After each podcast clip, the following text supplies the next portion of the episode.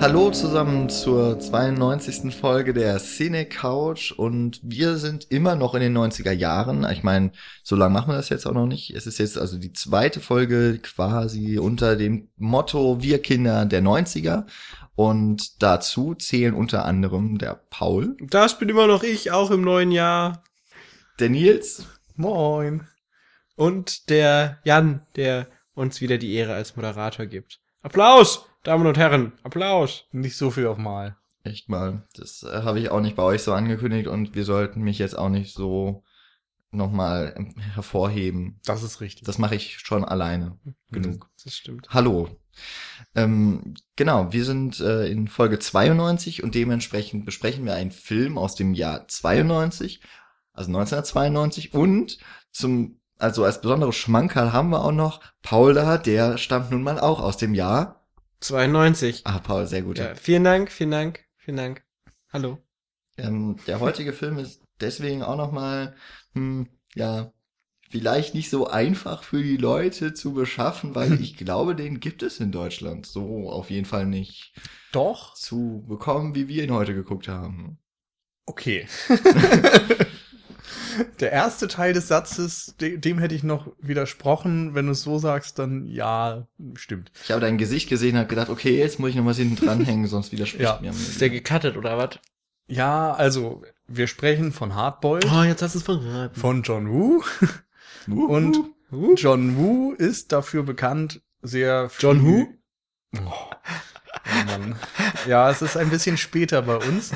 John Woo ist dafür bekannt, ähm, ziemlich brutale Action-Szenen zu inszenieren und hat darum mit den deutschen Medienprüfern ein etwas zwiespältiges Verhältnis, könnte man sagen. Äh, viele seiner Filme sind eben nur in geschnittener Form bei uns erhältlich oder ja, nur Gar über nicht. dubiose Wege, sagen wir mal. Bei Hardboiled ist das nicht anders. Da gibt es, glaube ich, eine Fassung ab 16 oder 18 auf DVD zu kaufen, die geschnitten ist und es gibt dann natürlich noch irgendwo unzensierte Fassungen Wie immer. woanders. Genau. Und wir sprechen heute natürlich über die hier in Deutschland erschienene FSK 12 Fassung. Beziehungsweise wir Die sprechen, ist auch ganz kurz. Die ist nur 10 Minuten lang. dürfen wir eigentlich so wissenschaftlich über die andere sprechen, aber die gekürzte empfehlen oder so? Wir empfehlen ja nicht, wir berichten ja nur und Ja. lassen jedem sein eigenes Urteil bilden. Gab es schon Ja. jemals einen Film, über den wir nicht wissenschaftlich gesprochen haben? Naja, du schon. Das zweifle ich an. Das ist eine sehr Lassen gute wir das so. Voraussetzung für einen wissenschaftlichen Diskurs, wenn du zweifelst. Ja, eben. Sehr gut. Genau, wir sprechen heute über Hard Boiled und das ist ein Film von John Woo und noch ein letztes Mal aus dem Jahr 92 und bevor wir jetzt mit dem Film anfangen, den zu besprechen, möchte ich noch einmal darauf hinweisen, dass ihr noch, äh, wenn der Podcast erscheint, ungefähr eine halbe Woche, nämlich bis Montag 23.59 Uhr, das ist dann der ähm, Moment. Ich glaube der 11. März, nein, der 10. Ich glaube, es ist der Also irgend so ein Montag um den Dreh herum. Äh, oder der 9. So viel Genau. Leistung Also, können es wir ist übrigens der Zuhörern neunte. Der. 9. März. Äh, bis da habt ihr noch bis eine Sekunde vor Mitternachtszeit, dann bis äh, dann Dienstag, der 10. März ist, äh, abzustimmen auf unserer Seite. Entweder, wenn man auf der Homepage ist, rechts oben in der Sidebar oder auf mobilen Endgeräten, äh, aus irgendeinem Grund äh, nur ganz unten. Das haben wir jetzt nicht perfekt angepasst, aber macht ja nichts. Ähm, es haben schon einige Leute gefunden, wie man das macht und herausgefunden, wie man abstimmt. Das äh, freut uns und macht weiter so. Wir sind ganz gespannt auf das Ergebnis, wie ihr wahrscheinlich auch. Und das hört man dann in Folge 94, denn es geht da ja um den Film das aus dem Jahr 1994. So weit sind wir noch nicht, deswegen heute eben ein Blick auch über den Tellerrand nach Hongkong. Ich glaube, das ist jetzt auch der erste Film aus dem Land, den wir zumindest in einem Podcast besprechen. Wenn ich mich, mich nicht ganz täusche, gab es schon mal eine Review zu Vengeance von Johnny To. Das Mhm. ist ein äh, auch noch zeitgenössisch. Also jetzt auch, ich weiß jetzt nicht, John Woo macht keine Filme mehr. Doch. Doch. oder? Also bei John Woo ist das ganz interessant. Der hat ja in Hongkong angefangen, ist dann nach Hardboiled nach Hollywood gegangen, hat da einige Filme inszeniert und ist mittlerweile wieder in Hongkong beziehungsweise China ja aktiv und dreht dort Filme. Also insofern für einige von uns sowieso noch ein relativ verschlossenes Filmland. Ähm, ich glaube, so zum Großteil sind wir da auch noch, also sind wir da einfach nicht so bewandert, wie jetzt zum Beispiel im amerikanischen Kino, aber das geht euch sicherlich nicht anders, liebe Zuhörer. Ähm, deswegen Hardboiled jetzt einfach auch mal so als, ja, also Anknüpfungspunkt oder als äh, Tor, das auch noch andere Filmwelten öffnet. Vielleicht auch für euch. Wenn euch unser wissenschaftlicher Diskurs zu sagen. Nur wissenschaftlich. genau. Äh, worum geht es denn in Hardboiled? Ja, Nils. ich mach das nicht mehr. Ja, okay, dann mache ich das wohl mal. Ähm, in Hardboiled geht es im Wesentlichen um den Polizisten Tequila, gespielt von Chow Yun Fat. Und der ähm, verliert direkt zu Beginn in einer Schießerei seinen Partner und möchte dessen Tod dann rächen. Und äh, verantwortlich für diese Schießerei zeichnet sich die Bande eines Gangsterbosses, Johnny heißt er dann im Verlauf. Ähm, den möchte er zur Strecke bringen. Und bei dem Johnny in der Gang befindet sich noch ein Undercover-Cop namens Long. Die Namen sind ein bisschen unterhaltsam, aber egal. Äh, und äh, Tequila und Long lernen sich dann auch im Verlauf des Films kennen und auch irgendwo schätzen und versuchen dann letztendlich gemeinsam diesen ähm, Johnny hochzunehmen. Und ja. Es geht um Story. Waffenschmuggel. Genau, es geht um Waffenschmuggel. Es gibt eigentlich noch einen anderen Gangster, der so ein bisschen, ja, Krieg hat mit diesem Johnny, Mr. Liu hieß der, glaube ich. Äh, Hui, Mr. Hui. Hui, Hui, Hui, glaub ich. Auch gut. Mr. Hui oder Mr. Hu. Ich bin mir nicht ganz sicher, wie das da ausgesprochen wird. Das wird auf jeden Fall Hui geschrieben, hast Ja. recht. Äh, ja, der wird niedergemäht, seine Waffen werden von Johnny geklaut und dann bleibt äh, Tequila und Long nichts anderes übrig, als das Waffenversteck von Johnny zu suchen. Das, Klingt man könnte auch sagen, das befindet sich dann in einem Krankenhaus, wo am Ende dann ein riesen, riesen Shootout stattfindet. Am Ende, in Also, Anführungsstrichen. sagen wir, der dritte Akt komplett. Klingt irgendwie alles ein bisschen kompliziert, was da so vor sich geht, ist es aber gar nicht. das, ähm, zum Beispiel die Geschichte da mit dem Undercover-Cop ist im Grunde ja schon mal ein Spoiler. aber Richtig. ich meine, davon verstehe ich ja nichts. Ne?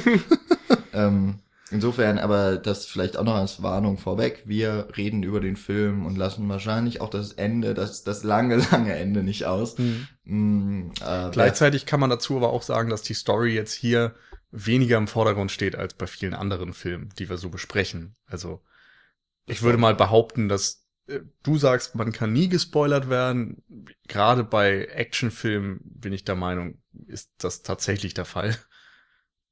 Ja, vielleicht kommt da irgendwann mal einer, der mich total überrascht. Ja, vielleicht. Mich eines Besseren belehrt. Naja, wie Ja. gesagt, ich denke nur, es geht mehr um die Schauwerte und alles. Insofern kann ein Audiopodcast vielleicht auch nicht die Faszination des Films erklärbar, erklärbar machen, aber wir versuchen es einfach mal. Genau.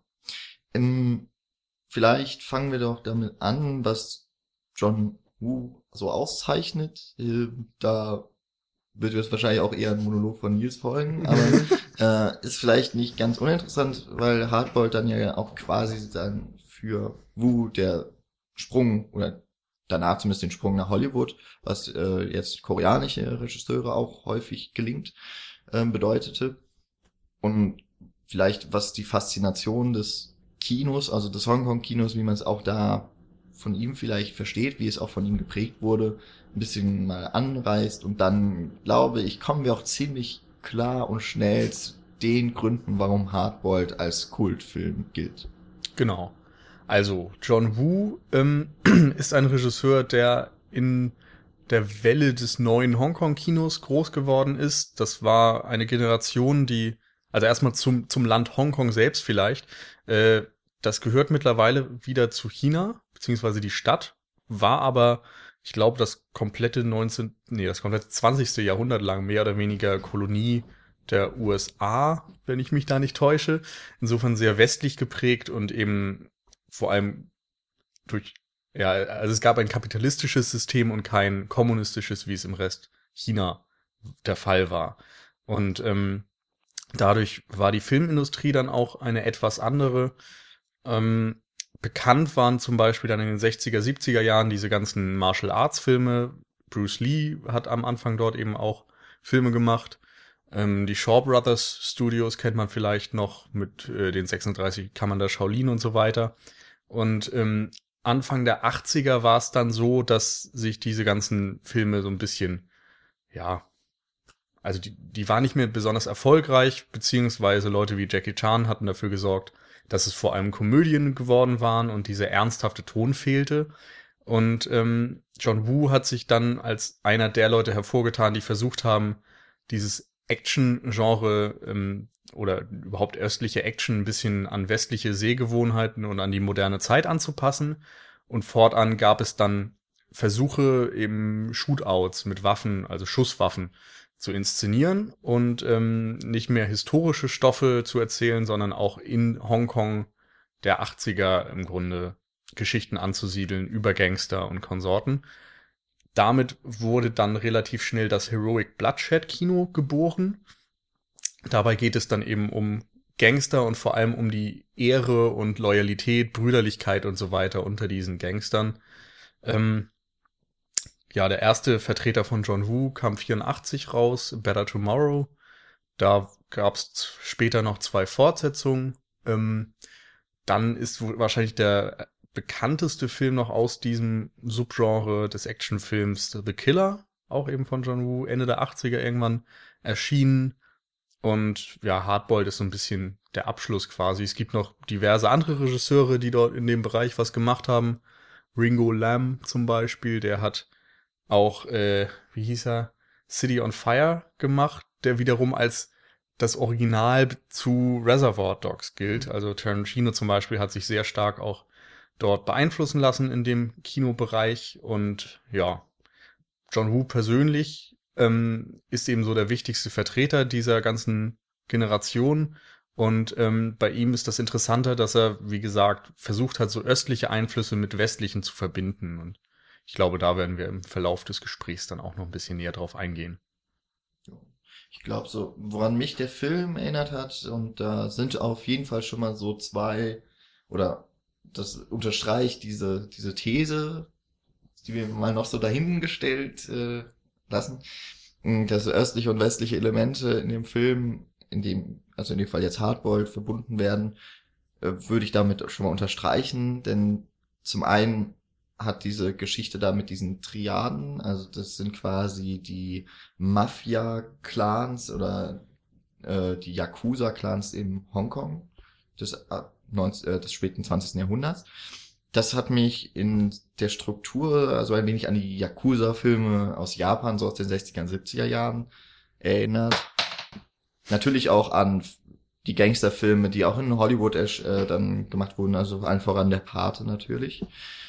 Und auf der anderen Seite haben mich auch durch den Schusswaffengebrauch wahrscheinlich, auch durch die Wahl der Waffe von Tequila, der einen Revolver nutzt, äh, deutliche Elemente an das Western-Genre, das nun mal das uramerikanische Genre mhm. ist. Mhm. Erinnert auch Arten von Salontüren, die aufgeschlagen werden, die dann hier so Schwingtüren im Krankenhaus zum Beispiel sind.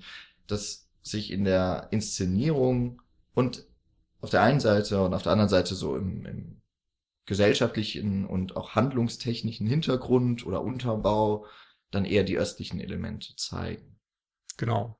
Also äh, es gab zum Beispiel Ende der 70er Jahre auch eine Phase, wo sich sehr viele Regisseure, die später dann erfolgreich wurden, auch zum Beispiel äh, Haak Tsui oder Haak Chu wird das, glaube ich, eigentlich ausgesprochen, ähm, und John Woo und so weiter. Also Haak Chu hat diverse Filme von John Woo produziert, hat auch Chinese Ghost Story und sonst was selbst inszeniert. Und viele andere Filmemacher aus der Generation haben Ende der 70er Jahre sich schon in so Filmclubs getroffen, auch mit späteren Filmwissenschaftlern und Kritikern und ganz viele ähm, Arthouse-Filme im Grunde weltweit sich angesehen. Und da kommt sicherlich auch die Inspiration her. John Woo hat selbst in Interviews auch gesagt, dass er extrem von diversen Filmemachern inspiriert ist und nennt da dann eben auch so Namen wie Kurosawa äh, im östlichen Rahmen zum Beispiel und Chang Che, das ist so eine Art Mentor von ihm gewesen. Der hat diverse Martial Arts für die Shaw Brothers Studios inszeniert. Wobei das ja ganz interessant ist, weil Akira Kurosawa zu seinen Filmzeiten ja auch immer vorgeworfen wurde, dass er sehr westlich geprägt sei in seinem Mhm. ganzen Filmwissen. Von dem her ist es schon ganz interessant, dass er den dann als östlichen Inspirator dann auch äh, Vor allem ist es ja auch dann wieder so, dass dessen Filme oftmals im Westen als Western wieder neu inszeniert wurden. Also Yojimbo zum Beispiel wurde ja zu äh, eine Handvoll Dollar bei Sergio Leone. Und Sergio Leone ist wiederum dann auch ein enormer Einfluss auf John Woo. Da gibt's auch eine Szene am Ende im Grunde in Hardboiled, wo man den Einfluss sehr deutlich sieht, finde ich.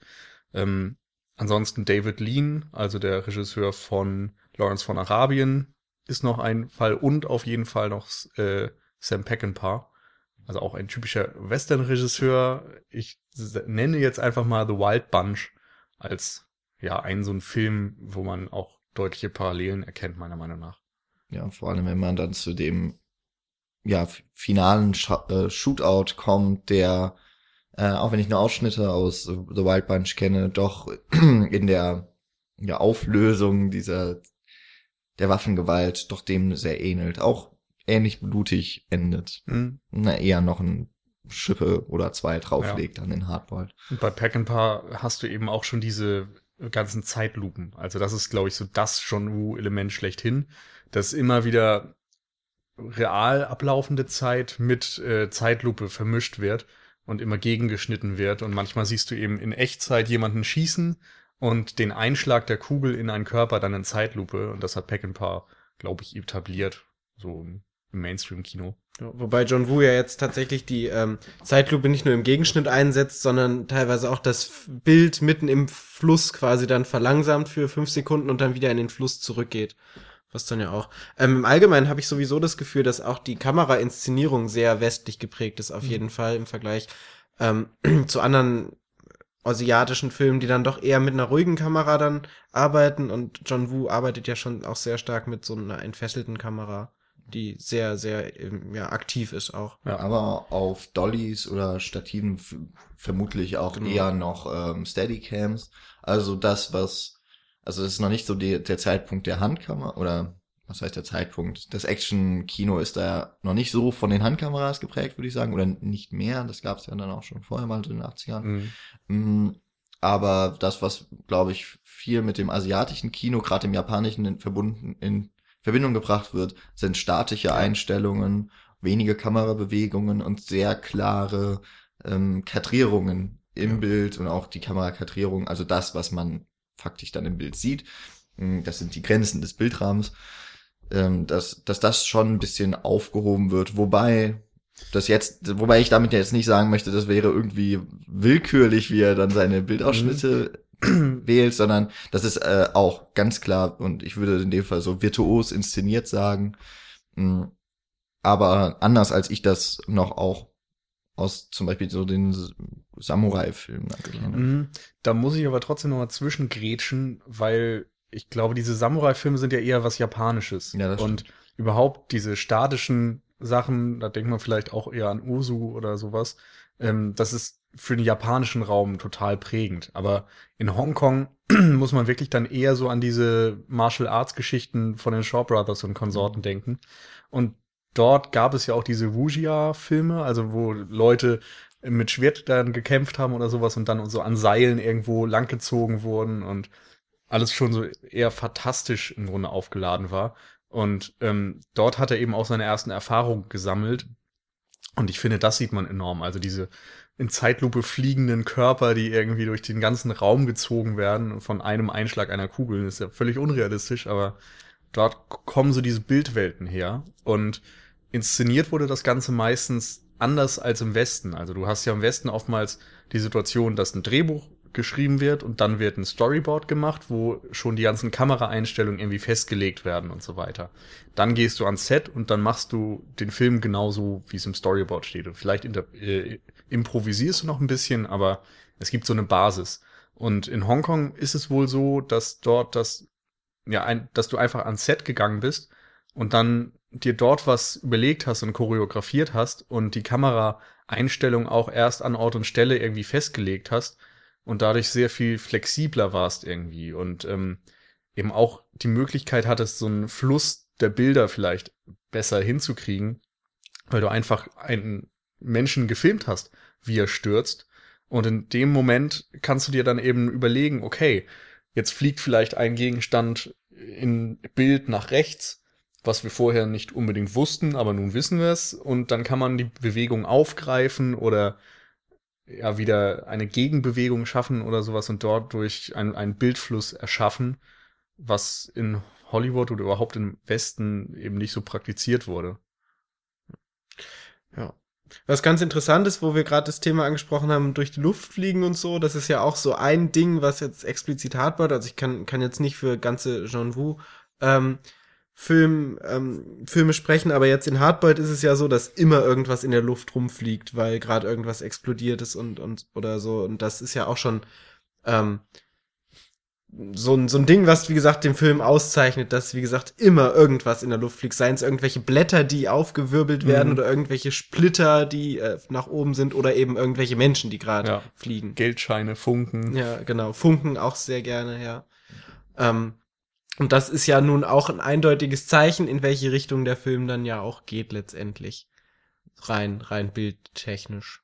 Ja, das Bild ist sehr belebt immer. Also es eben auch und gerade durch unbelebte oder un, ja doch unbelebte Gegenstände. Also es, es fliegt wirklich sehr viel durch die Luft, was mich jetzt ein bisschen Auch die ähm, Menschen, die dann durch die Gegend fliegen, sind meistens unbelebt. Dann. Auch dann meistens schon, ja. Ähm, was, was mich ein bisschen überrascht hat, äh, das, was ich mit John Woo auch immer in Verbindung hatte, waren eben die weißen Tauben. Das ist auch etwas, Stimmt, was die dort jetzt überhaupt nicht vorkam. Ich weiß Mhm. nicht, ob das vielleicht auch erst in der amerikanischen Phase richtig aufgelebt wurde. Also, das gibt es auf jeden Fall schon in The Killer. Hm, okay. Also der ist dafür das Paradebeispiel eigentlich, wo es dann auch noch diese Kirche gibt und du hast die Tauben und äh, keine Ahnung, Also- Marienstatuen und sowas. Okay, also also das ist ja dann auch wieder in, Face Off, Face Off, genauso. Also ich muss gerade voll an den Film ja, denken. das ist ja auch eigentlich so sein bekanntestes Werk, glaube ich, aus Hollywood zumindest. Ja, mit dem zweiten Mission Impossible, Ja. das war es der dritte. Ich Der bin mir zweite. Der zweite. Mhm. Ähm, dann, was, was vielleicht noch, wir haben jetzt ein bisschen drüber gesprochen oder gehört, ähm, woher Wu seine Einflüsse hat. Ich würde sagen, dass gerade diese Zeitlupen-Ästhetik, auch wenn er sie sicherlich nicht erfunden hat, dass er aber gerade in der Zeit in den 90er Jahren und dann auch noch in die 2000er, dort dann allerdings auch noch mit Matrix äh, zusammen, glaube ich, die nicht nur das Kino, sondern auch vor allem Videospiele prä- geprägt hat. Es gibt auch dieses, es gab dann mal dieses eine Spiel, glaube ich, John Woo Strangle Stranglehold. Hold, okay. Genau, ähm, der im Grunde inszeniert ist, oder das Spiel ist, glaube ich, auch sehr nah an einigen Filmen angelehnt. Aber Max Payne ist, glaube ich, noch ein sehr gutes Beispiel, Ja. wo die Bullet Time dann richtig in Einsatz kommt. Also so wie Shoyun Fat im Film rumspringt und dann in Zeitlupe im, noch im Fallen oder im Sprung, wie auch immer, seine Gegner niedermäht.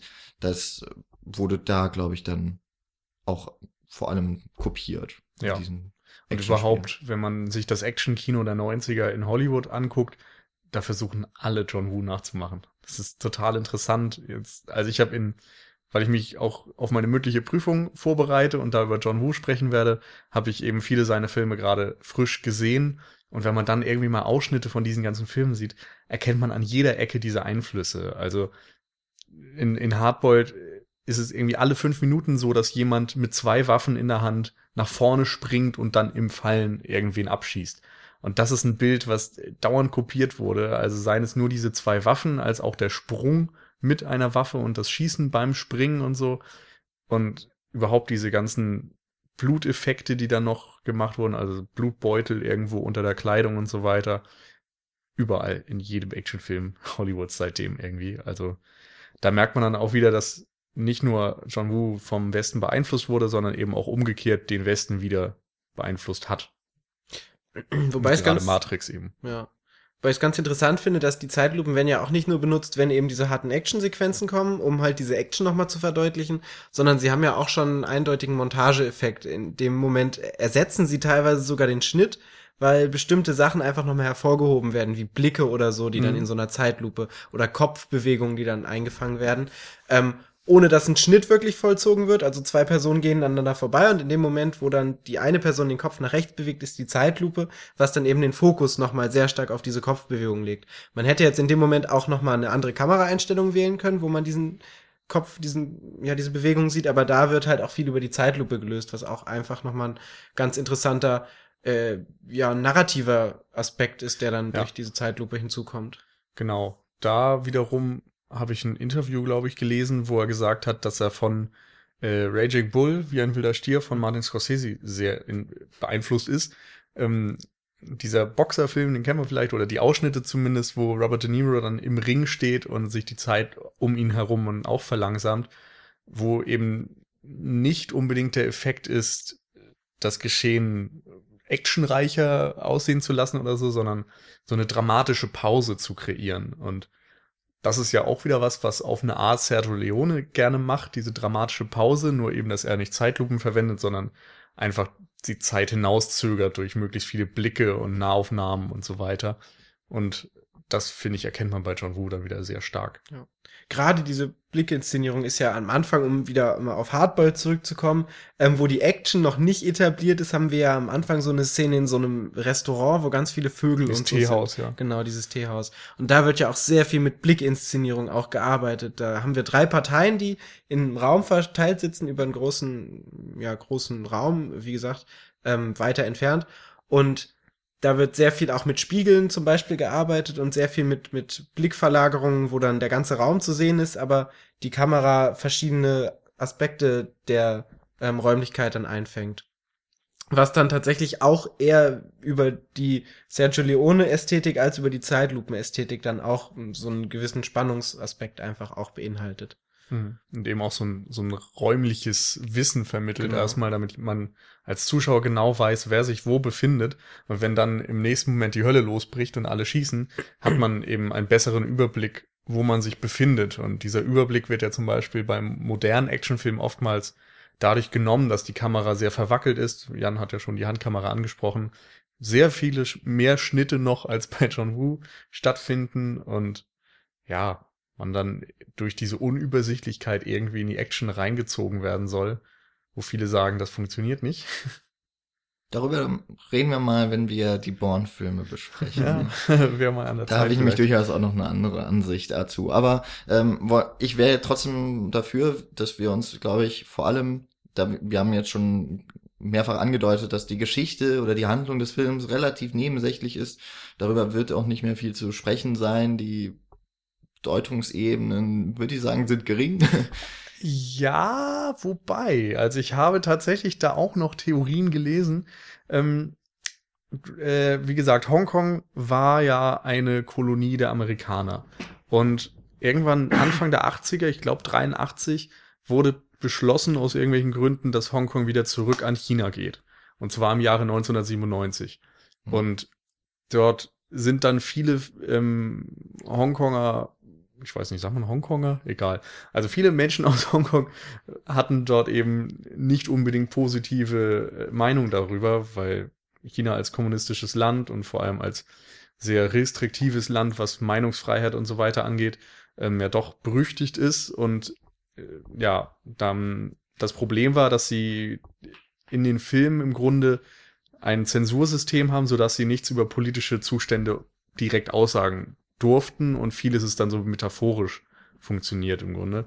Ähm, und John Woo hat das auch zumindest in Bullet in the Head versucht und auch sehr deutlich gemacht, hat äh, auf das Massaker am, oh Gott, wie hieß das? Also dieses berühmte Massaker Bezug genommen, wo ähm, ein Mann so vor dem Panzer steht und den quasi blockiert, ihm den Weg abschneidet. Ich habe den Namen von diesem Ding vergessen. Also ist es irgendein Platz. Auf jeden Fall ähm, hat er solche Bilder auch verwendet und so weiter. Und bei Hardboiled wird drüber spekuliert, ob er nicht auch etwas darüber aussagt. Der erste Satz zum Beispiel, der im Film fällt, ist direkt irgendwie, kannst du dir vorstellen, auszuwandern. Und wenn man diesen Gedanken auf den Film anwendet, dann gibt es so Lesarten, dass das Krankenhaus am Ende ein Symbol für die Zukunft ist, mit den ganzen Babys eben, die für die Zukunft Hongkongs stehen und auf deren Rücken im Grunde die Parteien die unterschiedlichen Parteien, also USA, China und so weiter, ähm, sehr rücksichtslos vorgehen. Es gibt im Film jetzt nicht unbedingt viele Ansätze oder, oder viele Dinge, die das stützen. Also man kann das sicherlich da rein interpretieren, aber es gibt wenig, ja, Konkretes. Nur so als, als kleiner Fun Fact vielleicht. Ähm, ich finde aber auch, dass der Film zumindest mal die ein oder andere Metaebene doch noch mit reinbringt an der einen oder anderen Stelle. Ähm, hm, wenn wir jetzt, also, da greife ich vielleicht schon mal ein bisschen vor, aber weil, weil du gerade auch die Babys erwähnt hast und so ist es ja auch so, dass dieser Held erstmal wie ein klassischer, ähm, also der Tequila heißt Mhm. er, ähm, wie so ein klassischer Actionheld auch inszeniert wird, auch so, so Sturkopf und, und so. Und ähm, ja, weiß ich nicht, wollen wir den vielleicht gerade mal vorher ein bisschen besprechen, bevor Ja. ich dann zu meinem Punkt komme, weil das nochmal so, ein- so ein Punkt auf ihn speziell ist. Mhm. Mhm. Also wie gesagt, er wird sehr inszeniert wie so ein klassischer Actionheld, ist sehr, sehr, sehr ähm, straight, ist auch derjenige, der irgendwie immer durch alles durchkommt. Also Ja, ganz äh, symbolisch ist da diese eine Szene, wo er oben auf so einem Dach steht, wo sich gerade die ganze Gang da unten in so einer Lagerhalle dann äh, verschanzt hat und er dann mit so einer, wie so Tarzan-like, mit so einer Liane quasi durch die, ähm, auch wieder durch die Luft schwingt und aus der Luft dann alles niederschießt und dann am Boden dann irgendwelche Motorradfahrer direkt in Flammen aufgehen lässt und sowas, was ihn dann schon als einen außergewöhnlichen Menschen in der Masse der Menschen Mhm. dann auch auszeichnet, rein bildtechnisch äh, technisch auch. Ansonsten ist er noch dieser typische Hardboiled Cop. Eben im Titel klingt das ja schon an. Genau. Ähm, das ist ja auch wieder ein Rückgriff im Grunde auf diese amerikanische Noir-Tradition. Oder nehmen wir Dirty Harry oder sowas. Eben Polizisten, die eigentlich sehr viele Regeln brechen und nicht immer nach den Regeln des Gesetzes spielen, aber eben doch auf der guten Seite quasi sich befinden. Und das ist auch ein Thema, was bei John Woo immer wieder durchkommt. Also er hat da schon ein sehr, ja, ein sehr ähnliches Övre, würde ich sagen. Ähm, Hardball zeichnet sich dadurch aus, dass es die Polizeiseite erzählt. Ansonsten waren es meistens Gangstergeschichten. Aber auch dort hat er eigentlich immer wieder diese Fragen von Recht und im, im also moralischem Recht, sage ich mal, im Vergleich zu Justiz ähm, gestellt. Und äh, hier ist es wieder der Fall, dass ähm, die Frage eben gestellt wird, wer ist auf der richtigen Seite? Am Ende gibt es auch noch bei den Gangstern einen, ich weiß nicht, wie hier hieß, der mit dem vernarbten Ja, Gesicht. ich weiß, wie du meinst, aber ich habe auch keine Ahnung, ob der überhaupt jemals einen Namen gehabt Ja. hat. Aber da gibt es auf jeden Fall eine interessante Szene, weil er eigentlich als sehr rücksichtsloser Killer erstmal eingeführt wird. Und ähm, später gibt es diesen Shootout im Krankenhaus. Er und Long stehen sich gegenüber und zwischen ihnen befindet sich eine Gruppe von ähm, ja, Krankenschwestern, Patienten und so weiter. Und beide einigen sich quasi darauf, die Waffen niederzulegen, die Menschen oder Unschuldigen auch äh, abziehen zu lassen und erst dann mit dem Kampf weiterzumachen, was eben auch wieder für so einen ge- gewissen Sinn von Anstand spricht, der einfach bei manchen Charakteren vorhanden ist. Also ein Ehrenkodex. Genau. Dann eben auch, dass man seinem Boss, also in der, auch in der Mafia-Hierarchie ist man ja durchaus immer Rechenschaft schuldig, seinem Obersten, dem Familienoberhaupt, und das wird auch aufgegriffen, Verrat und ähm, Ehre. Ehre, das sind ganz wichtige Begriffe und ähm, die werden zwar hin und wieder auch mal übergangen, aber führt dann auch eben zu ganz bestimmten Charakterkonstellationen. Und im, im weiteren Verlauf der Szene wird dann ja auch ein klares Feindbild geschaffen für den bösesten Bösen, der Mhm. dann eben auf die unschuldigen scheißt und die einfach dann auch mal erschießen lässt, wo sich dann auch darum wieder so ein kleiner, so eine Abstufung dann auch einfach Ja. ähm, auftut. Und von dem Long auf der anderen Seite, der halt immer wieder äh, sich im moralischen Zwiespalt befindet, weil er Unschuldige auch töten musste, um überhaupt zu dieser, zu diesem Punkt zu kommen, dass er die, die Triaden so infiltrieren konnte, wie er sie Ja. bisher infiltriert hat. Genau.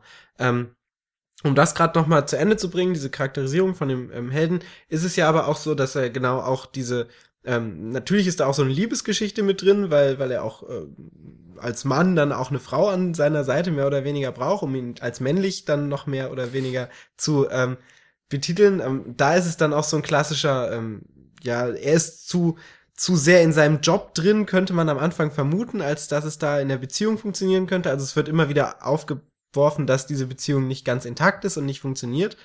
Und das wird am Ende ja auch mehr oder weniger vielleicht so ein bisschen aufgelöst, warum es theoretisch ähm, in der Beziehung nicht funktionieren könnte. Und gleichzeitig wird ja auch dieses klassische Heldenbild so ein bisschen dekonstruiert in dem Moment, wo er seine Männlichkeit ja auch äh, in Frage gestellt bekommt. Wenn man ganz relativ zu Ende dann erfährt, dass er impotent ist, was dann auch mit dieser Inszenierung von diesen ganzen Babys, die dann da gezeigt werden. Aber ist das nicht, also erfährt man, dass er impotent ist? Ja, das es ist doch nur das, was. Naja, impotent das heißt ja auch, du bist machtlos in dem. Ja. Okay. Also ich Also ich weiß mein- nicht, ob das auch darauf noch fortgeführt wurde. Also Aber- ich habe das auch schon als impotent die Aussage Ja. verstanden, aber Ja. es war ja einfach so, dass der, der Böse quasi ihm gesagt hat, du bist impotent. So, das wird ihm von dem zugeschrieben, aber es Okay. ist nicht ein Fakt. Okay, gut. Okay, aber trotz, trotz allem ändert nichts daran, dass diese Männlichkeit in dem Moment in Mhm. Frage gestellt wird, weil ähm, so die Sexualität des Mannes ist ja auch in viel Filmen, die dieses Action-Ding bedienen, einfach auch sehr, sei es jetzt durch den muskelgestellten Körper oder so, oder dadurch, die dass, Waffe als, genau, ein- Phallus, genau. oder durch Vin Diesel, der irgendwelche Lesben umdrehen kann oder so. Ja, weiter damit. Wir uns da jetzt nicht drauf versteifen. Nein. ähm, aber letztendlich ist es ja auch da so, dass es, wie gesagt, in Frage gestellt wird und so ein bisschen dekonstruiert wird, was ich einfach ganz in dem Moment ganz spannend fand. Gerade auch, weil vorher sehr viele Babys äh, auch sehr überschwänglich inszeniert wurden durch äh, Musik und durch Ja. explizite Kamerafahrten über einfach nur Babys inmitten des äh, Gefechts. Genau, das zum einen, was vielleicht äh, fernab von der Action-Inszenierung und von der von der Schaulust, die dann äh, Hardboiled heraufbringt, ähm, noch ganz interessant ist. Und auf der anderen Ebene ist es ja auch so, dass John Woo selber in dem Film in ähm, Szene gesetzt wird, als eine Figur, die dann auftaucht. Und ganz interessant fand ich da auch einfach, also er ist quasi der Besitzer einer Bar, soweit ich das Mhm, verstanden Diese habe. Jazzbar. Genau, und in dieser Bar ist so, dass ist es, dass der Protagonist mit seiner Jazzband oder so öfter auftritt, zu der auch der anfänglich erschossene Freund und Kollege zählt.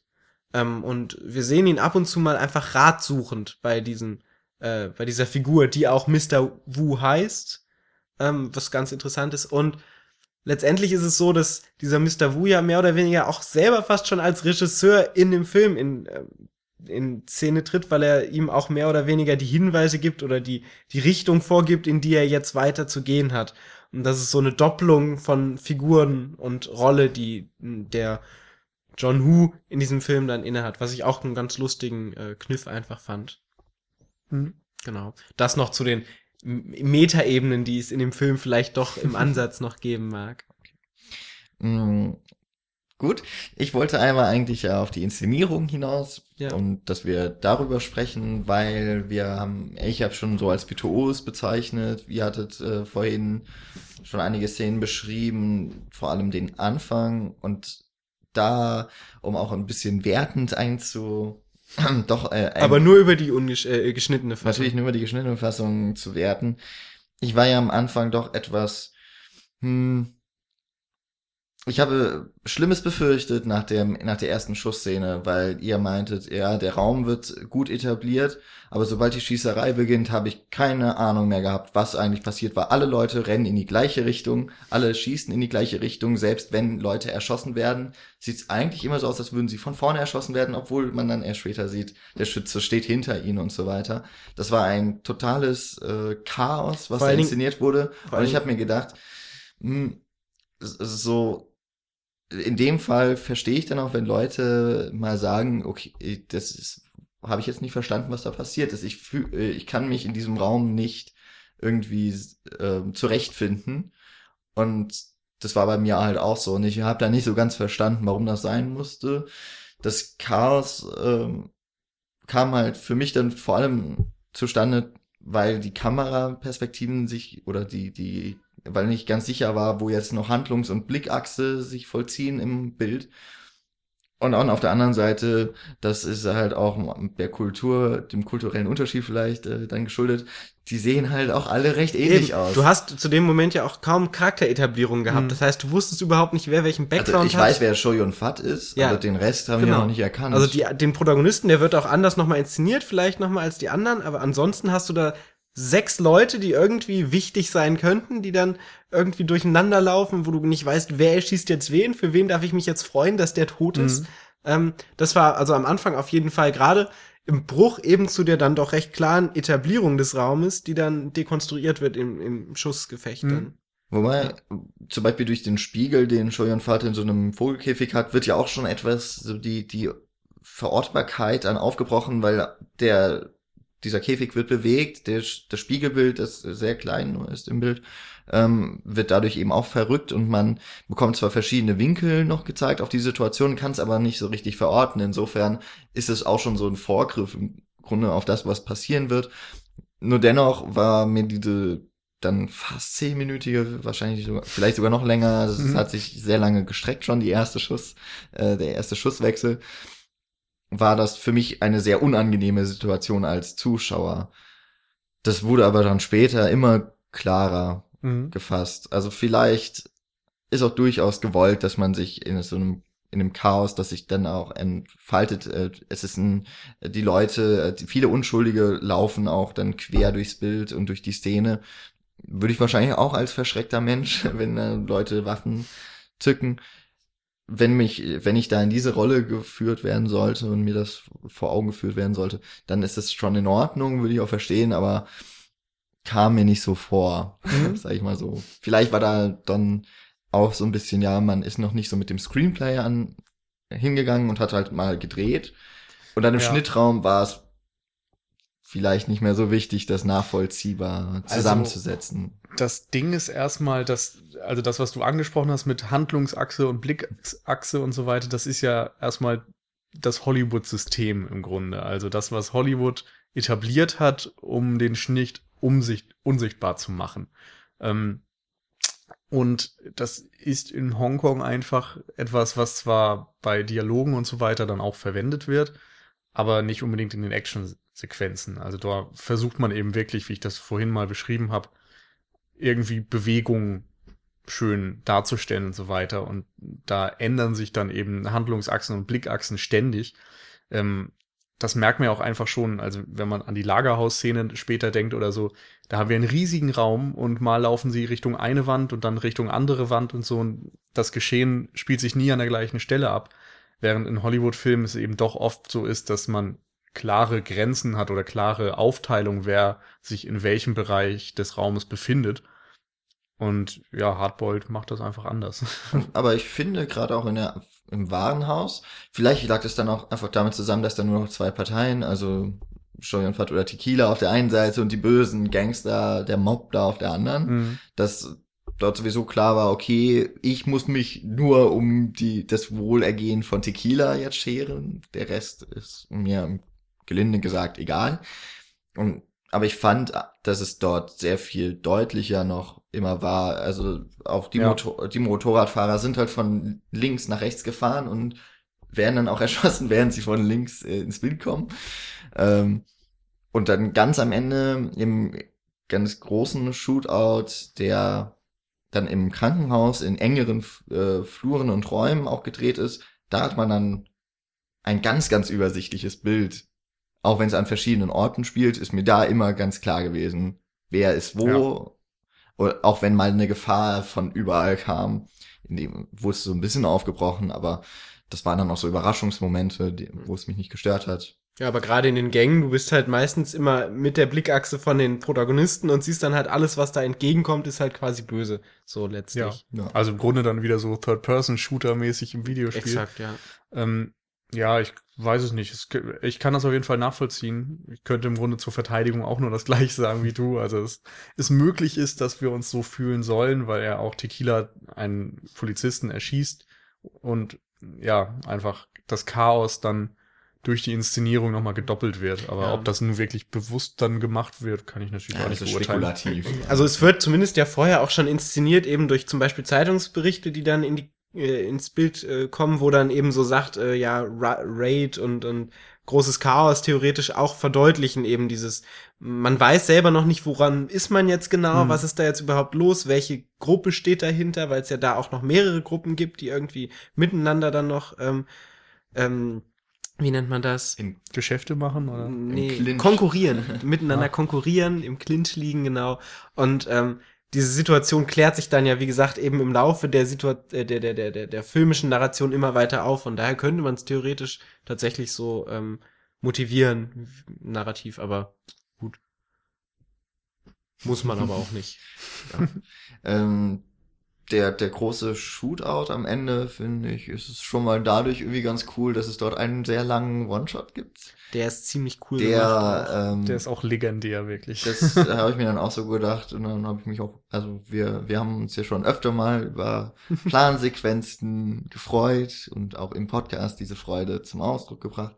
Ähm, Weil das keine Plansequenz ist. Hm, Das, das stimmt, aber die, ähm, da, wir haben ja mal gesondert sogar eine Folge gemacht und haben auch schon darüber gestritten, wann das, das eine Plansequenz war nicht. In dem Fall ist es ein, äh, vor allem eben ein One-Take, ein, eine lange Einstellung, die so quasi über die Schulter dann sehr oft der beiden Cops dann schon Long und Tequila, die zusammenkämpfen für das Gute, äh, folgt und äh, mich da auch so ein bisschen an den erst sehr viel später erschienenen Children of Man zum Beispiel erinnert hat, den ich aber vorher schon mal gesehen habe.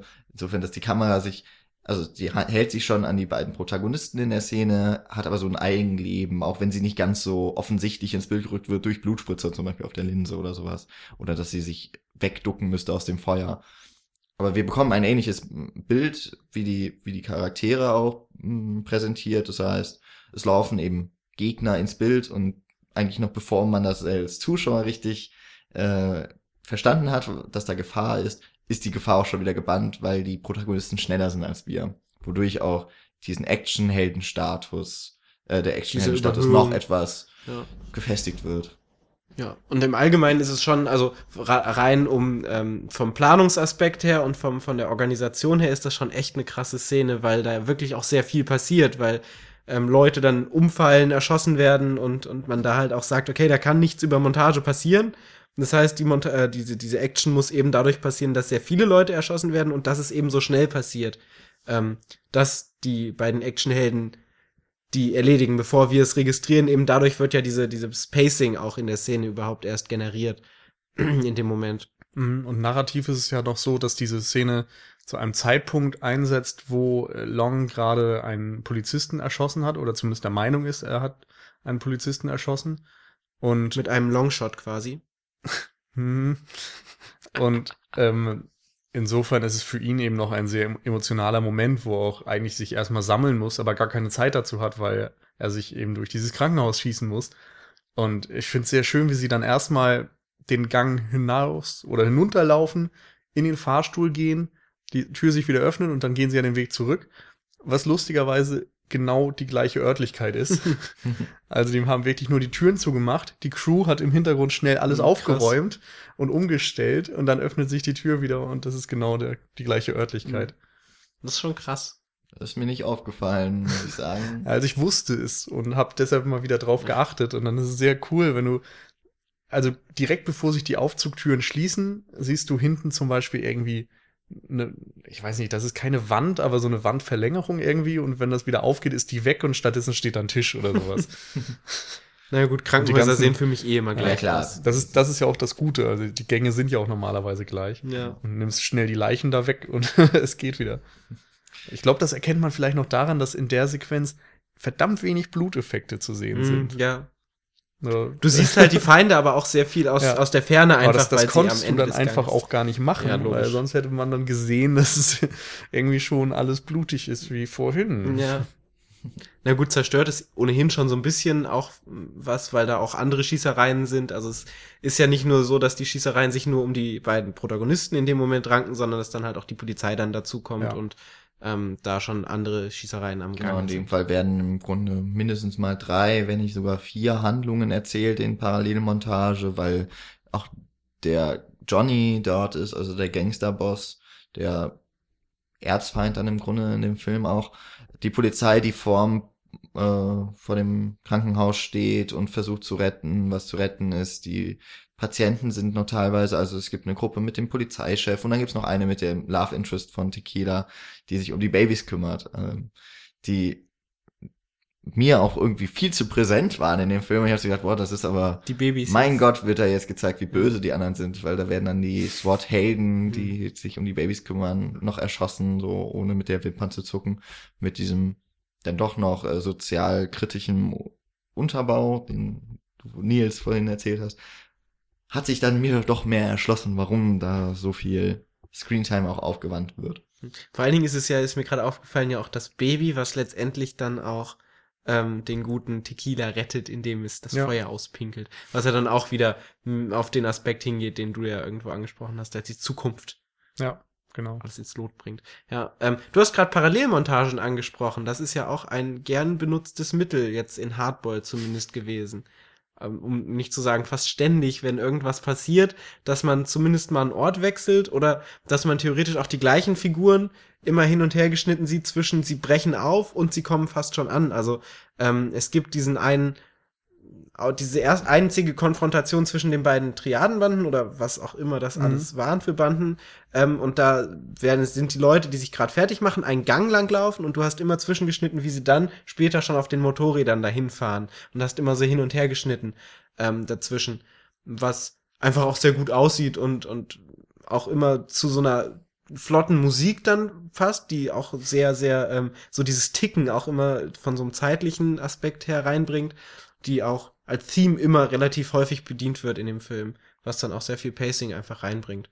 Was ich einfach auch sehr schön finde. Ich Die mag Mus- Parallelmontagen auch sehr Die gerne. Musik ja auch, also Jazz zum einen, also eine ganz klar amerikanische Musik und dann viel Synthesizer, der mich an die 80er erinnert. Mhm. Vor allem hat mich der Film auch von der Musik und auch wie sie eingesetzt wird, dann mit Tequila, der auch schon mal an sich zweifelt oder äh, auch durchaus trauern darf, hat mich sehr an Lethal Weapon erinnert, an den Mhm. allerersten, wo ähm, glaub, Mel Gibson durch eine ganz ähnliche Phase auch gehen muss. Also dort ist es halt die Frau, die gestorben ist und nicht der Partner. Hat Mel Gibson nicht sogar, ach Aber nein, auch diese Jazz, jazzige Musik.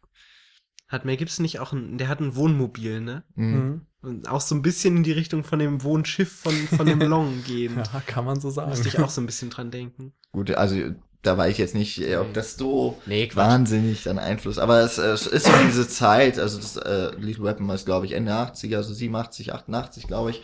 Und äh, da liegen jetzt nicht so viele Jahre auseinander, aber da sieht man auch, das ist so etwas, was in dieser Zeit einfach äh, auch eingesetzt wird und dass auch der Jazz so als ja sehr auch als Improvisationsmusik angewandt wird und auch ähm, präsentiert wird, was dann auch zur Action irgendwie passt, weil ja auch der Cop immer wieder improvisieren muss, weil Unvorhergesehenes passiert.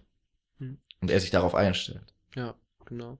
Ähm, zu den Parallelmontagen noch, noch eine Sache, was mir aufgefallen ist. Also es gibt zum einen die mm, narrativen Parallelmontagen, die dann gerade im Shootout am Ende dann Mhm. passieren, wo du dann verschiedene Handlungsstränge hast. Du hast aber, wie gesagt, auch diese Pacing erhöhenden ähm, Parallelmontagen, die gerade auch dadurch funktionieren, dass zwei Figuren sich oder zwei, zwei Parteien sich in eine gleiche Richtung bewegen und beide in, in so einem Bewegungsfluss sind und das immer hin und her geschnitten wird, wo ähm, du, wie gesagt, immer in dieser Bewegung diesen Schnitt hast und nicht einfach, okay, diese Szene ist zu Ende, jetzt kommt das, sondern diese Szene, die wir jetzt schneiden, ist eigentlich noch nicht beendet.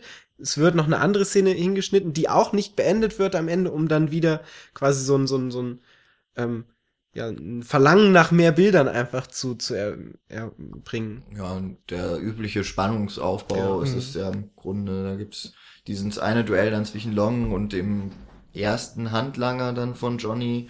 Ähm, eine Szene, die wäre das jetzt nicht so ein doch ernsthafter Film, der durchaus auch komödiantische Elemente hat, kann ich super verstehen, wie man so eine Szene dann in einer Satire fast genauso macht, vielleicht ein bisschen andere Musik oder so, ein paar Soundeffekte dann drunter legt, die etwas cartoonesk sind und schon ist es eine total dämliche Szene. Da springen die nämlich immer so zwischen, also sind ein Flur, der von einem ja, von einem Untersuchungsraum oder sowas nur durch Glasscheiben getrennt ist und die springen immer zwischen, also nebeneinander quasi her, parallel zueinander Ja.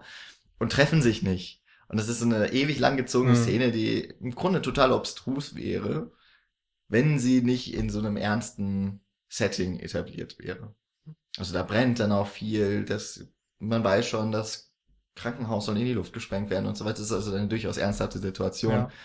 Aber Also- es gibt dann doch so ein paar Sachen, wo ich denke, hm, ja, ist jetzt nicht weit weg mehr von eigentlich Humor. Mag sein, das muss man, glaube ich, auch als Dokument der Zeit irgendwie sehen. Also, und überhaupt auch als, als Summe dieser ganzen Einflüsse, die John Woo hatte. Ähm, man bezeichnet halt seinen Inszenierungsstil auch ganz oft als so ballettartig. Hm. Und das finde ich, findet man da total wieder. Also es ist eben total durchchoreografiert, dass die durch diese Fenster springen und so weiter. Und er verlängert ja auch seine Shootouts unrealistisch lang. Also du kannst nicht 20 Millionen Kugeln mit dir rumtragen und trotzdem haben die auf einmal so viele Schuss in ihren ganzen Gewehren drin. Also sie haben im Grunde auch nie mal ihr Magazin leer geschossen, außer sie treffen am Ende direkt aufeinander. Ähm, ich weiß nicht, das kann man sicherlich kritisieren und das ist zumindest in, absolut nicht realistisch. Aber diese Überhöhung finde ich da wieder ganz unterhaltsam und ich glaube, dass es, wenn du den Film damals gesehen hast, auch nicht unbedingt komödiantisch gewirkt hat. Also, es vielleicht, auch, das, ich glaub- ne, also es hat auch auf mich nicht komödiantisch Ja. gewirkt. Ich kann nur, ich habe nur so gedacht an, weiß nicht, ich, glaube auch die nackte Kanone hatte sich dann doch schon so ein paar äh, Momente aus aus ähm, na wer ist denn jetzt Kung Fu Film und so genommen, also dass dann Saltos in der Luft geschlagen werden oder Mhm. sowas, was dann einfach in dem Kontext nicht passt, auch weil das so Ja. ein alter Mann ist, der das macht.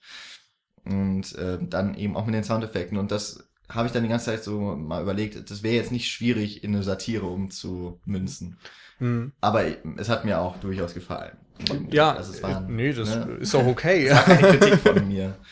Ich dachte nur, also ich glaube, das wäre damals vielleicht auch gar nicht so angekommen als äh, ja als lustig oder dass es Mhm. einfach zu ja einfach lächerlich zu machen ist oder so. Ich weiß nicht. Es, also es gab ja auch noch mehr Momente, die mich zum Beispiel auch an äh, Monty Python and the Holy Grail erinnert haben, wo es dann diese Echt? eine Szene gibt, wo ähm, John Cleese auf diese Burg zurennt und du quasi diesen Schnitt hast, wo er immer wieder in der gleichen Situation ist. Und es gibt dann ja auch bei äh, Hardboiled immer Szenen, wo eben eine Aktion immer und immer wieder gezeigt wird. Also Mhm. zum Beispiel ein wichtiger Schuss ähm, wird dann aus vier verschiedenen Ja. Perspektiven gezeigt oder dieser letzte finale Sprung von ihm aus dem Krankenhaus.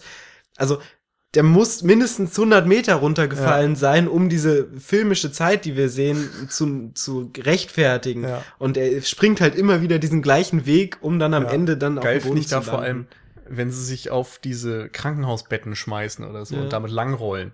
Dann rollen die auch und rollen und rollen und rollen und rollen. Ja, Aber das ist tatsächlich ein typisches 80s-Ding. Ja. Also wenn du mal irgendwelche 80er-Filme siehst, achtet, oder auch an euch, ihr Zuhörer da draußen, achtet mal auf die Explosion, die eigentlich am Ende jedes 80er-Actionfilms kommt. Die siehst du immer aus drei verschiedenen Blickwinkeln und immer nochmal und dann nochmal und dann nochmal. Das ist Ja. einfach irgendwie so eine Inszenierungsart, die sich damals rausgebildet hat, glaube ich. Ja, aber jetzt bei Hardboiled ist es mir nochmal explizit aufgefallen, zu- vor allen Dingen bei dieser End Endsequenz, weil du da, glaube ich, wirklich fünf oder sechs Klar, Einstellungen feiert das auch nochmal richtig. Ja. Ähm, der Explosion muss, muss ja nicht dreimal gezeigt werden, weil so viel in dieser Ja. Szene explodiert und überall und um und so rum, dass das da nicht schlimm ist. Das Einzige, was ich da als Kritikpunkt vielleicht auch an dem Film habe, er ist jetzt auch mit, äh, in der ungeschnittenen Fassung ist er mit zwei Stunden und sieben Minuten auch kein kurzer Actionfilm, also könnte ja auch 90 Minuten sein oder so. Wenn man die Slow-Mos rauslässt, ist er vielleicht auch so lang. Ich fand dann doch die Action auch mal zu gewissen Zeitpunkten etwas ermüdend. Also so, so toll das choreografiert ist, also das sind ja im Grunde, ist die, es könnten auch Schwertkämpfe sein, es ist eben nur auf eine etwas größere Distanz oftmals, wenn es zumindest nicht um die wichtigen Shootouts geht. Aber die ziehen sich halt dann doch schon mal über etliche Minuten und äh, Minutzehnten, also um jetzt mal, ja, äh, Ja, allein der Ein- Shootout ein geht, wie gesagt, dreiviertel Stunde oder so. Was, so Also im Krankenhaus, krass. das ist schon verdammt lang. Es gibt Ja. natürlich dann immer mal kurze Dialoge zwischendurch, aber im Grunde ist diese gesamte Sequenz ein einziger Shootout. Ja. Genau. Also es war mir dann doch, also nicht, dass ich mich so total gelangweilt hätte, aber es hat dann doch mal so ein bisschen die Faszination genommen. Man stumpft halt auch so ein bisschen Moment. ab irgendwann. Genau. Also es ist schon Kritik auf sehr hohem Niveau für einen Film, der durch seine Schauwerte halt überzeugt und das macht er ja auch über die gesamte Länge, aber er hat dann nicht so viele Ideen, dass man jedes, in jeder Szene was Neues, einen neuen Aha-Moment hätte.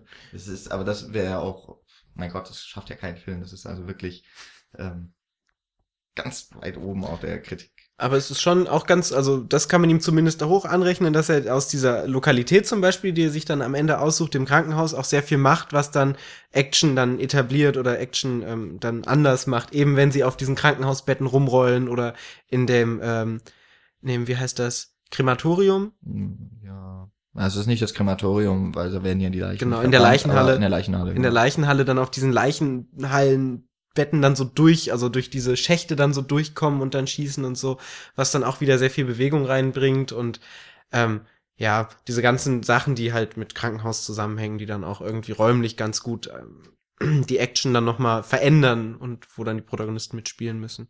Ja. Ähm, genau. Fernab der Action hat er aber auch ruhige Passagen, die ganz gut wirken. Das haben wir vielleicht auch noch nicht so ganz rausgesagt. Ja. Also du hattest mit der Jazzmusik zum Beispiel das schon angesprochen, dass da viel mitgearbeitet wird. Du hast ja auch das Segelschiff, was ja auch irgendwo hm, vielleicht metaphorisch gesehen werden kann, eben, was ja auch die letzte Einstellung ist.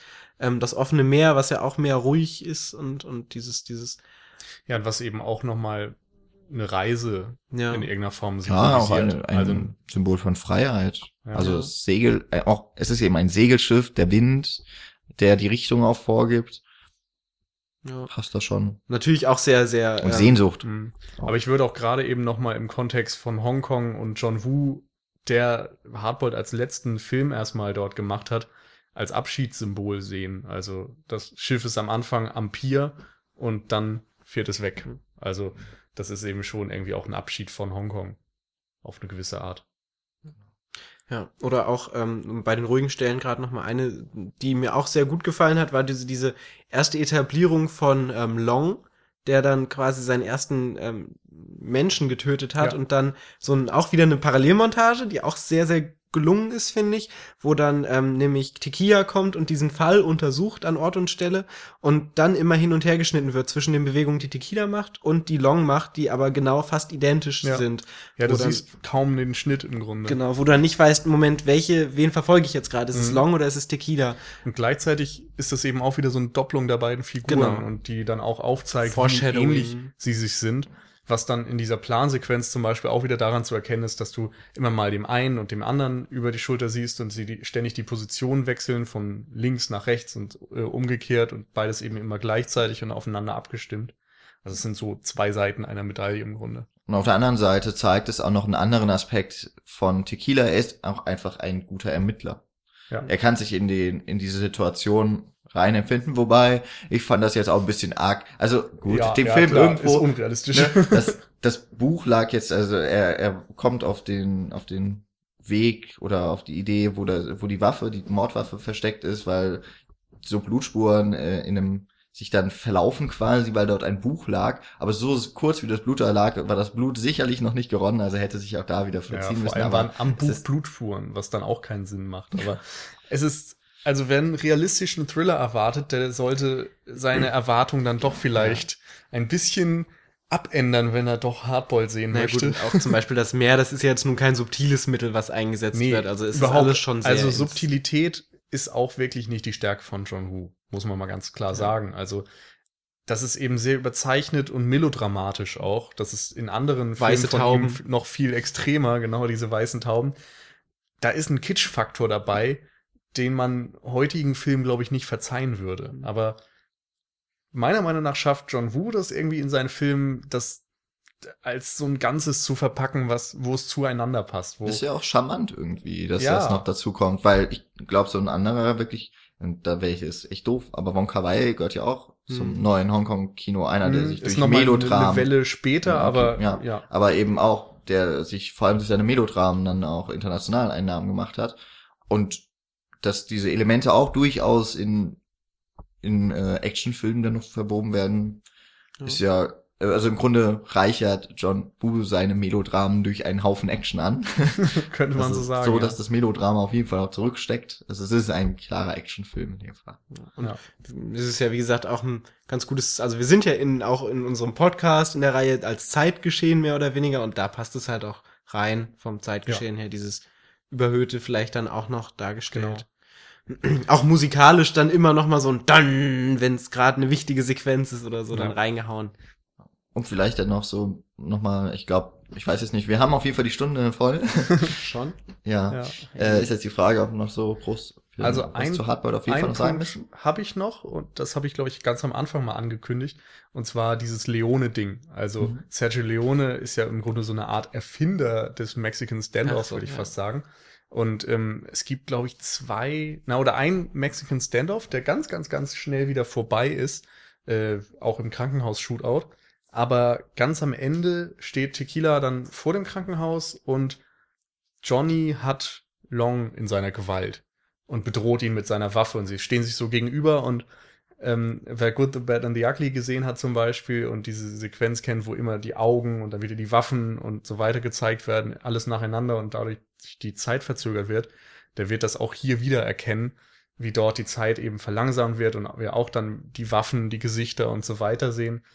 Nicht mit dem Fokus auf die Augen, wie man es im Italo-Western vielleicht hat, aber ansonsten ist sich das recht ähnlich und wir haben so einen schönen ähm, Setup- und Payback-Moment. Also es gibt vorher am Anfang im Krankenhaus eine Situation, wo Tequila auf eine Kugel in der Wand zielt, um eine Explosion auszulösen und er schafft es erstmal nicht und schafft es dann nur, indem er ganz schnell zieht und schießt und eben nicht, indem er die Kugel ganz lange fokussiert und dann abzieht. Ähm, und hier am Ende ist es wieder so. Er hat seine Waffe am Boden liegen und dann greift er sie ganz schnell und erschießt Johnny und kann das eben nur mit seiner Geschwindigkeit. Und das fand ich irgendwie noch war ein schöner Moment und gleichzeitig auch eben eine Hommage an einen ja, bekannten Regisseur. Ähm, um dann das, was ich noch so als äh, quasi abschließend, auch weil Paul eben so gesagt hat, unser, unsere Podcast jetzt so im Moment und auch noch in den nächsten Wochen steht ja auch so ein bisschen im Zeit, im Zeitgeist der 90er Jahre. Es wäre jetzt, also Hardboiled ist auf jeden Fall ein Film, der das Action-Kino maßgeblich und bis heute auf jeden Fall mh, beeinflusst hat und geprägt hat ist jetzt äh, das das beim Jahr 92 zum Beispiel auch Reservoir Dogs mit äh, Tarantinos äh, Erstlingswerk. Den wir auch vorhin schon angesprochen haben in der Genau. Einleitung, ja. ähm, dass dort auch noch, also dass auch durchaus noch andere Filme in der Zeit durchaus für zumindest Mainstream-Kino dann dazu, oder dafür gesorgt haben, dass sich Erzählstrategien nochmal verändert haben oder das, das Postmoderne, was ja jetzt auch bei John Woo auf jeden Fall mit den ganzen Rücksicht, äh, mit dem, mit den Rücknahmen auf Leone, auf Kurosawa und so weiter, Rückbezüge so, die, die da genommen werden, was sich da auch zeigt. Das ist halt auch etwas, was man einfach so für die Zeit auch nehmen muss. Das Ja. halt, also insofern ein guter Vertreter auch für das Jahr 92. Ähm, genau. Und ich glaube, dass wir so, ja, auch in der nächsten Woche werden wir auf jeden Fall nochmal einen Film haben, der auf eine andere Weise für die 90er Jahre sehr bezeichnend sein wird. Es wird eine Nummer größer, sagen wir mal. Genau, es wird nochmal eine Nummer größer. Und, Und wer die ganzen vielen Explosionen und Action-Szenen aus Hardball gesehen hat, der wird sich vielleicht fragen, wie kann das noch größer gehen? Tja, da muss Michael man Bay hat doch aber noch gar keine Filme gemacht Ja. in den 90ern. vielleicht Ja, muss doch, man, aber Ja. nicht 93, Nee. glaube ich. Ja gut, vielleicht 93 muss man dann doch noch viel weiter zurück, Oh Gott, vielleicht muss man noch sehr viel weiter zurückdenken als 93, um auf so eine Größe dann zu kommen wie Hardboiled. Ansonsten möchten wir nochmal ein letztes Mal jetzt in dieser Folge darauf aufmerksam machen, 94, da bestimmen nicht wir, was wir besprechen, sondern ihr mit einer Stimme bis Montag, den 9. März, kurz vor Mitternacht. Genau, zur. Auswahl stehen äh, Forrest Gump, Leon der Profi, die Verurteilten. Genau, die Verurteilten und der König der Löwen. ähm, wenn da ein Film dabei ist, den ihr unbedingt von uns wissenschaftlich, natürlich nur wissenschaftlich analytisch besprochen haben wollt, dann gebt doch die Stimme ab und wir werden uns auf jedwedes Ergebnis freuen. Hm. Ansonsten freuen wir uns auch, wenn ihr... Machen wir jetzt gar kein Fazit mehr oder so. Ach so. Haben, Willst du noch? Weiß ich nicht. Mir ist gerade so ein schöner, so ein schöner Catchy-Phrase eingefallen. Dann darfst du damit gleich die Okay. Folge beenden. Genau, dann ähm, mache ich noch meinen Sermon weiter, nämlich, dass wir uns freuen, wenn ihr uns ähm, Kommentare hinterlasst, was jetzt wieder öfter passiert, auch unter den Folgen. Ich glaube, zu Hardboiled habt ihr vielleicht auch ein paar Ideen oder generell zum Kino von John Woo oder was, warum wir so doof sind und den Film aus dem Jahr 92 nehmen, wenn da eben doch auch ein Tarantino einen Film gemacht haben. Übrigens Reservoir Dogs ein Film, der schon gewünscht wurde, besprochen zu werden. Aber die Wahl war aber auch echt schwer. Ja, Ja. das muss man halt auch sagen. Und äh, solche Kommentare könnt ihr am besten auf unserer Seite loswerden oder bei Facebook oder ihr schreibt uns bei Twitter an. Oder ähm, wenn euch das einfach super gut gefallen hat, was wir hier gemacht haben und ihr möchtet das in Sternchen ausdrücken, dann bei iTunes, wenn ihr uns noch nicht abonniert habt, das erst tun und danach eine Wertung da lassen. Und zu guter Letzt freuen wir uns auch sehr darüber, wenn ihr uns Geld da lasst über Flatter oder Amazon Einkäufe, die auf unserer Seite beginnen. Vielleicht nicht mit dem Film Hardboiled. Da muss man noch ein bisschen warten, bis der von der vom Index dann gestrichen wird. Aber das passiert ja jetzt in letzter Zeit mehr, dass gestrichen wird als neu aufgenommen. Insofern die Hoffnung Ja. steht. Und ja, bevor der Paul dann gleich noch die Folge mit seinem eher unfassbar catchy Phrase beenden darf, Oh je, die Stakes werden geraced hier. ähm, und sich vorhin übrigens noch beschwert hat darüber, dass in Hardboiled so ein paar, äh, ich zitiere, random Wörter auf Englisch genutzt werden. Dem sei jetzt. Ich habe mich nicht beschwert, ich habe nur angemerkt. Okay. Möchte ich mich auf jeden Fall schon mal verabschieden und wahrscheinlich bis nächste Woche, äh, ja, Genau. mich bis dahin verabschieden. So.